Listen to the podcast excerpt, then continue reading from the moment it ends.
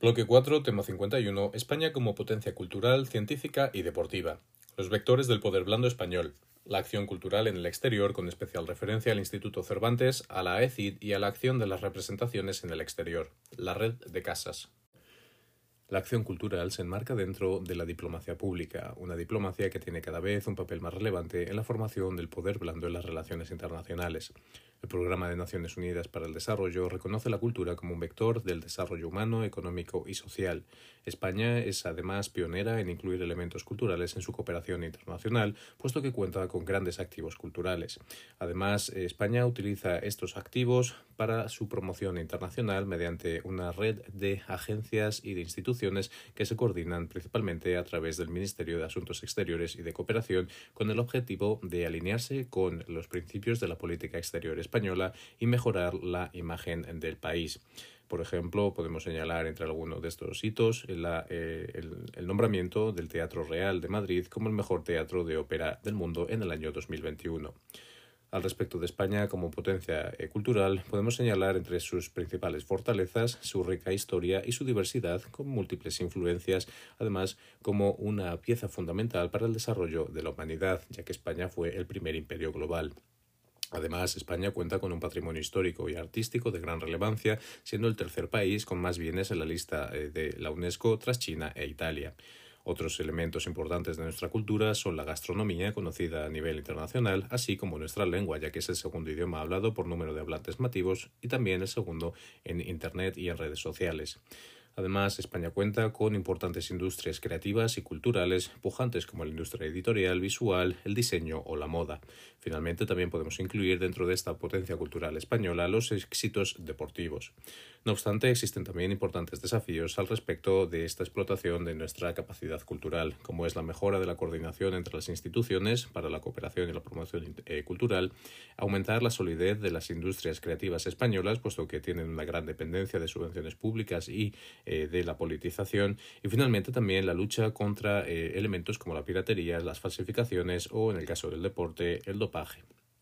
Entrando a analizar en más detalle la diplomacia cultural, podemos definir esta como aquellas acciones que son impulsadas por el Estado en el exterior para promover su cultura, difundir los bienes y servicios culturales, cooperar y fomentar intercambios culturales con otras naciones y también promover el desarrollo cultural en países, en, países que se encuentran en vías de desarrollo. Los principales elementos que utiliza España para afianzar esta identidad eh, cultural española también eh, con, con la cooperación y el desarrollo son la democracia, la pluralidad, la defensa de los derechos humanos y también la innovación dentro de la estructura que se sigue por eh, la España para la promoción de la diplomacia cultural, se ha creado una Dirección General de Comunicación, Diplomacia Pública y Redes que depende directamente del ministro.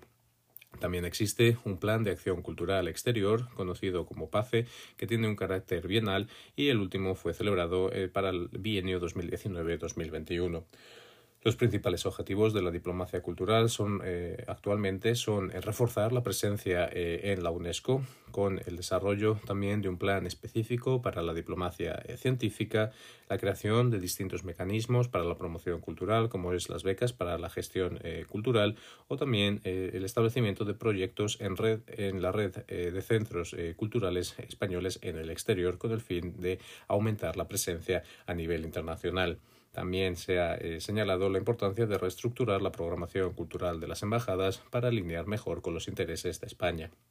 Los países prioritarios que se señalan para esta diplomacia eh, cultural están eh, incluidos en la Estrategia de Acción Exterior del año 2021 y señala entre ellos Estados Unidos, Reino Unido, Alemania, Marruecos, Portugal, Francia o Japón, con especial incidencia también entre China, México y Cuba.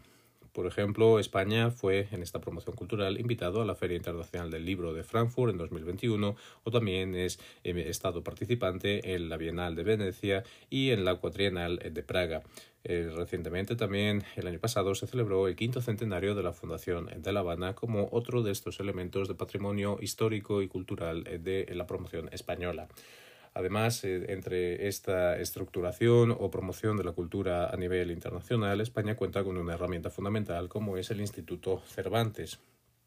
que también está incluido en esta estrategia de acción exterior para eh, buscar la consolidación de la red de centros y también la apertura de nuevas sedes, sedes con especial incidencia en la región del África Occidental y en los Estados Unidos, como remarca la apertura de un nuevo Instituto Cervantes en la ciudad de Los Ángeles.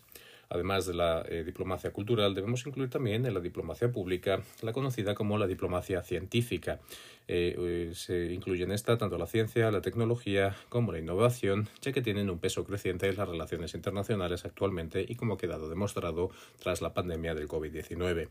La diplomacia científica busca resolver los desafíos de la sociedad internacional, promover un desarrollo sostenible a largo plazo, así como también impulsar una competitividad económica y, por supuesto, aumentar las cuotas de poder blando. En el caso de España, España tiene un gran potencial investigador, puesto que es el décimo país en número de publicaciones y también tiene un gran número de colaboraciones a nivel internacional. Algunos de los elementos que se utilizan para la promoción de la diplomacia científica son, por ejemplo, el Consejo de Política Científica y Tecnológica, que se encarga de coordinar a nivel general las investigaciones. También cuenta con distintos órganos para la financiación de la investigación, como la Agencia Estatal de Investigación, el Centro de Desarrollo Tecnológico Industrial o la Fundación de Ciencia y Tecnología, así como órganos públicos para la investigación como el CSIC, el Instituto Español de Oceanografía o el Instituto de Astrofísica, Astrofísica de Canarias. No obstante, algunas de las debilidades que se señalan de la diplomacia científica española es la gran dependencia que tiene esta investigación de la financiación pública y que en general se trata de, de estas investigaciones tienen un enfoque más teórico que práctico. No obstante, España promueve en esta estrategia de acción exterior del año 2021 la creación y el impulso de asociaciones científicas siguiendo una serie de líneas temáticas como es la línea de Mujer y Ciencia, la de línea de Ciencia en Español, estableciéndose el 28 de noviembre como Día Iberoamericano de la Ciencia, y también la ciencia abierta, con eh, el, el, refuerzo del de, reconocimiento como los premios nacionales de investigación y finalmente la línea de promoción de la investigación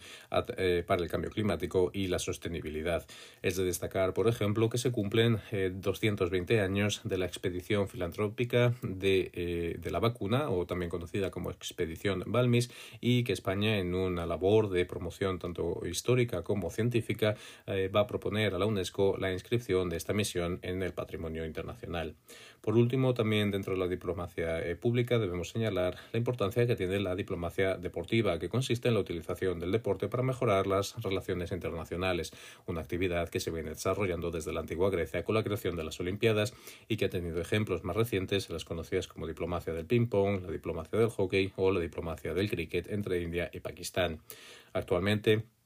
eh, se señala que la diplomacia deportiva eh, tiene unas características particulares, puesto que es capaz de romper las barreras del idioma, de la economía, gracias a este efecto aglutinador que tiene el deporte y también a la estandarización de sus reglas. El deporte tiene una gran capacidad de alcance y también se basa en una transmisión de valores. En el caso de España, eh, tiene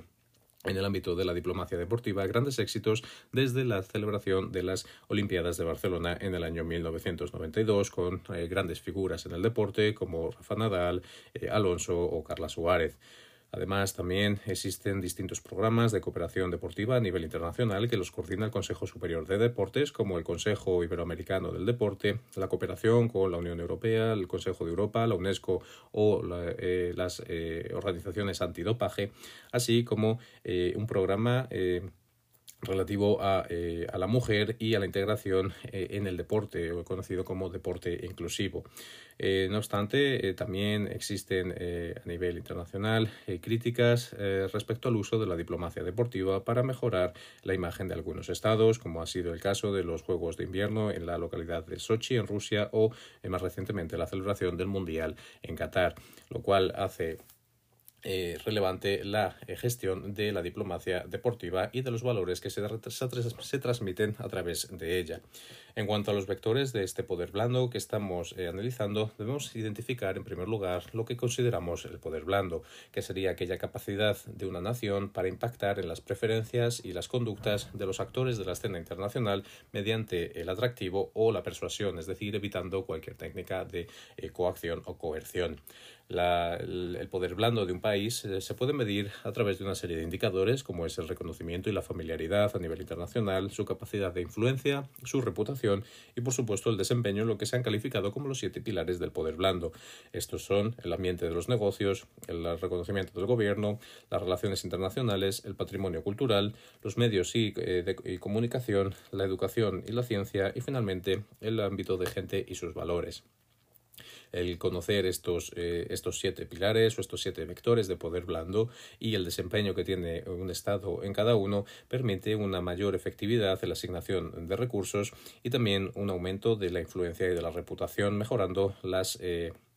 capacidades de cada Estado. Por ello es importante delinear estrategias a largo plazo en, estos, eh, en este ámbito de los vectores de poder blando que sean consistentes con los objetivos de la diplomacia pública y económica del país. Eh, a nivel internacional podemos destacar la posición de Estados Unidos, Alemania, Reino Unido, Japón, China eh, como los líderes a nivel internacional respecto al poder blando. España, por su parte, estaría ubicada en, en torno al puesto decimosexto, destacando nuestras fortalezas en la familiaridad, el patrimonio cultural y también en el área de gente y valores, sin embargo dejando a mejorar, según los indicadores, el área de gobierno y de educación y ciencia. Por lo tanto, las distintas políticas para la consolidación de, o el aumento del poder blando de España deberían enfocarse al respecto de, la, de consolidar esta imagen de economía fuerte y estable para atraer las innovaciones, incluyendo eh, las inversiones, perdón, incluyendo dentro de este ámbito el refuerzo de la innovación y de las capacidades tecnológicas a través de la educación en el país. Por ello, España eh, está eh, actualmente enfocándose en estos ámbitos, siendo el, país que dentro de la Unión Europea que tiene un crecimiento superior a la media y también con labores tecnológicas o científicas como la creación de una, de una vacuna para el COVID-19 eh, nacional. Además, el otro ámbito eh, necesario de mejora para España sería el de las relaciones internacionales a través del impulso de la cooperación y la colaboración internacional, labores que se están realizando, por ejemplo, mediante la participación en el mecanismo de COVAX o también eh, a través de la cooperación delegada de la Unión Europea. Es, por lo tanto, importante identificar estas fortalezas y debilidades con el objetivo de mejorar las estructuras eh, políticas para que permitan corregir estas percepciones negativas o erróneas del país.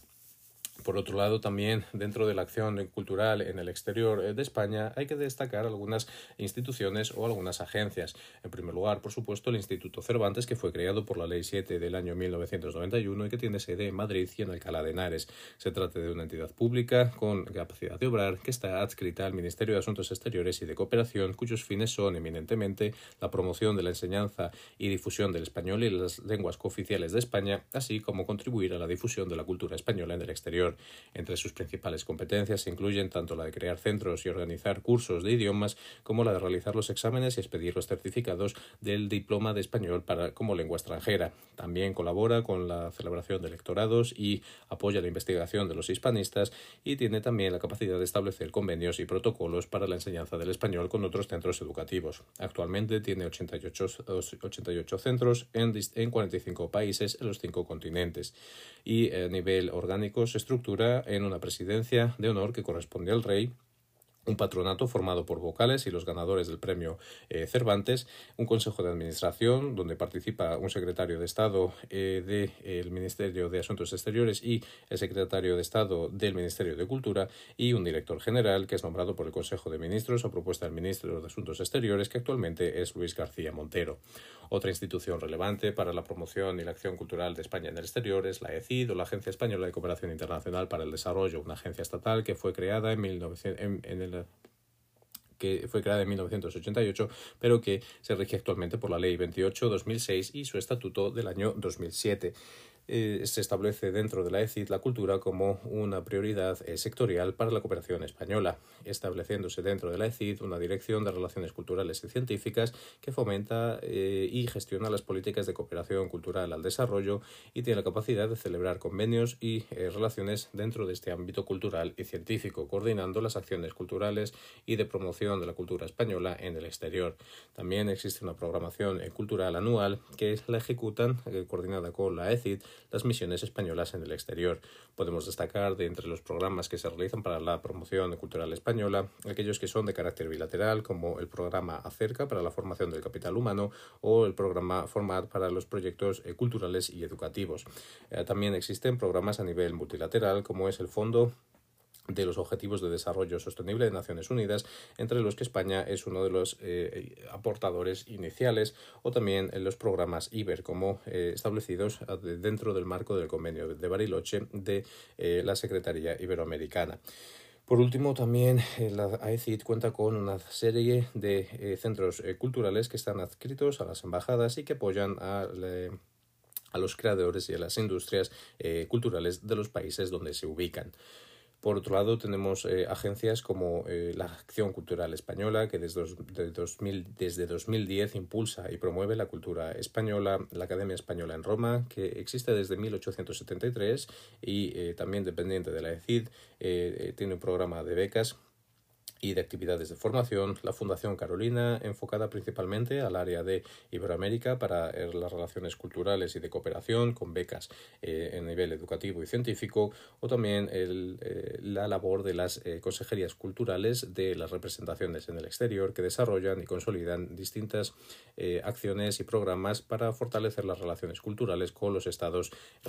receptores. Finalmente, dentro de este marco institucional debemos incluir también la conocida como la de casas, una serie de instituciones de diplomacia pública que están dedicadas a estrechar los lazos con una región o con un país de especial vinculación o de especial interés para España. Están estructuradas como consorcios en los que participan tanto el Ministerio de Asuntos Exteriores como la ECID, las comunidades autónomas y las entidades locales donde están ubicadas y que em, se rigen por un alto patronato, donde participan todas estas instituciones, un consejo rector y un consejero, eh, un consejero diplomático o asesor. La red de casas eh, se creó en el año 2015 para aumentar las sinergias entre las distintas casas que ya existían y establecer instrumentos eh, comunes. Todas ellas, además, están vinculadas al Ministerio de Asuntos Exteriores y de Cooperación con el fin de garantizar el principio de unidad en la acción exterior. Sus principales funciones son fomentar las relaciones y, promover y programar actividades. Eh, también ser un punto de encuentro en España y sirven también para eh, la eh, celebración de eventos o la promoción eh, cultural de los países de la región o en cuestión en España mejorando así las relaciones de España con eh, estos, eh, estos países. Su financiación es eh, principalmente corre a cargo del Ministerio de Asuntos Exteriores y de Cooperación, pero también participa en otras administraciones públicas y reciben subvenciones y ingresos a través de entradas o de las visitas a las distintas exposiciones. Actualmente existen, existen seis casas, la Casa de América con sede en Madrid, la Casa Asia con sede en Madrid y en Barcelona, la Casa Árabe con sede en Madrid y Córdoba, la Casa África con sede en Las Palmas de Gran Canaria, la Casa del Mediterráneo con sede en Alicante y finalmente la Casa Sefarad de Israel con sede en Madrid.